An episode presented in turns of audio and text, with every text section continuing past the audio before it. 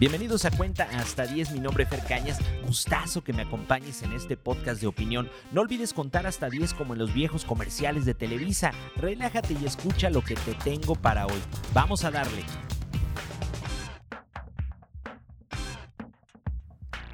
Como era de esperarse, el acuerdo de la Corte para desechar la controversia constitucional sobre el tema de cabeza de vaca sigue dando de qué hablar. Pues ahora Ricardo Monreal puso sobre la mesa la desaparición de poderes en el estado de Tamaulipas por parte del Senado.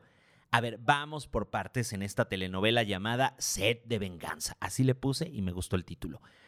Primero, Cabeza de Vaca seguro tuvo desencuentros con Andrés Manuel López Obrador, quien usando todo el poder del Estado, o mejor dicho, de su ejército legislativo, promovió el desafuero del gobernador Cabeza de Vaca la Cámara de Diputados consideró al lugar la declaratoria de procedencia y la envió al Congreso local para efectos de los términos del artículo 111 constitucional.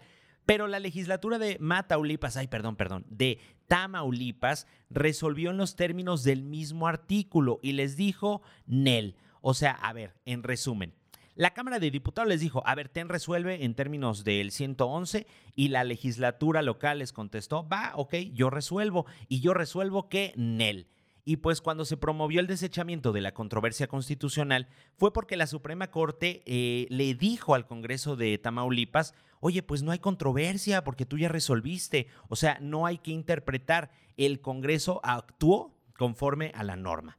Ah, pero la fiscalía puso el grito en el cielo y un juez federal le obsequió una orden de aprehensión en contra de cabeza de vaca. Aquí el big problem es que el juez también está cometiendo un error porque está judicializando un proceso en contra de un servidor con fuero. Ahora, ojo, en este podcast tampoco estamos defendiendo al señor gobernador, que seguro Blanca Paloma no es, pero la ley es la ley y la ley dice que solo podría ser juzgado una vez que termine su encargo. Pero el tema que se viene caliente es la posible desaparición de poderes que bajita la mano Ricardo Monreal ya puso sobre la mesa, así como no queriendo. Pero a ver, ¿procede o no procede esta desaparición de poderes?